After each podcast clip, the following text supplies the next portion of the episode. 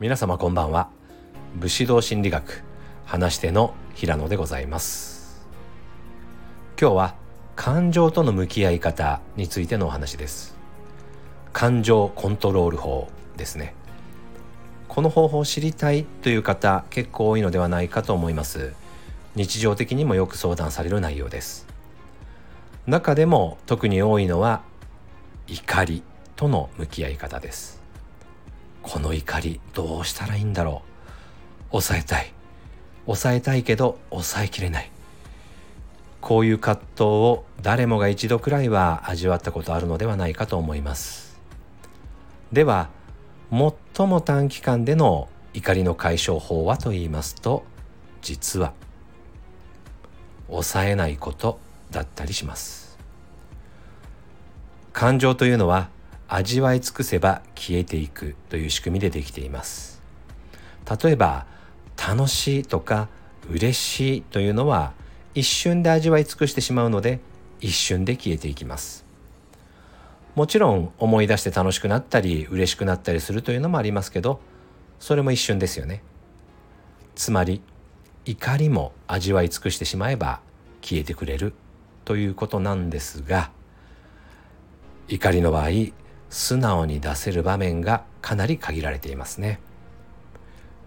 基本的には一人きりの時以外は思いっきりぶっ放すということはできないですよね。怒りと向き合う難しさはまさにここなんです。だからできることとしては怒りを感じたらその場で頑張って抑えようとするよりも怒りを出していい場所を探すということの方がベターと言えます。一人になれる場所を探して怒りをそのまま感じきってしまうことが怒り解消のための最短ルートです。ということは人前から離れられない状況の場合はどうにもできないということでもあります。そういう時は怒りを抑えつけるしかありません。しばらくすれば収まったかのように感じると思います。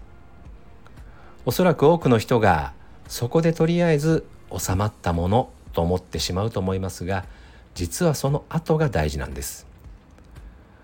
押さえつけただけの怒りはくすぶった炎のように小さく燃え続け決して鎮火されることがありません。そしてそれは何かのきっかけで大爆発を起こす可能性があるんです。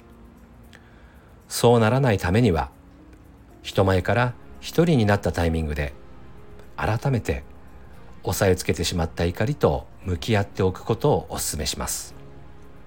しっかり感じきってしまえばもちろん思い出して腹が立つということもありますが燃え続ける炎になるということはないはずです。いかがでしょうか？今日は怒りとの向き合い方についてのお話でした。もしよかったら実践してみてくださいね。それでは今日はここまでです。最後まで聞いていただきありがとうございました。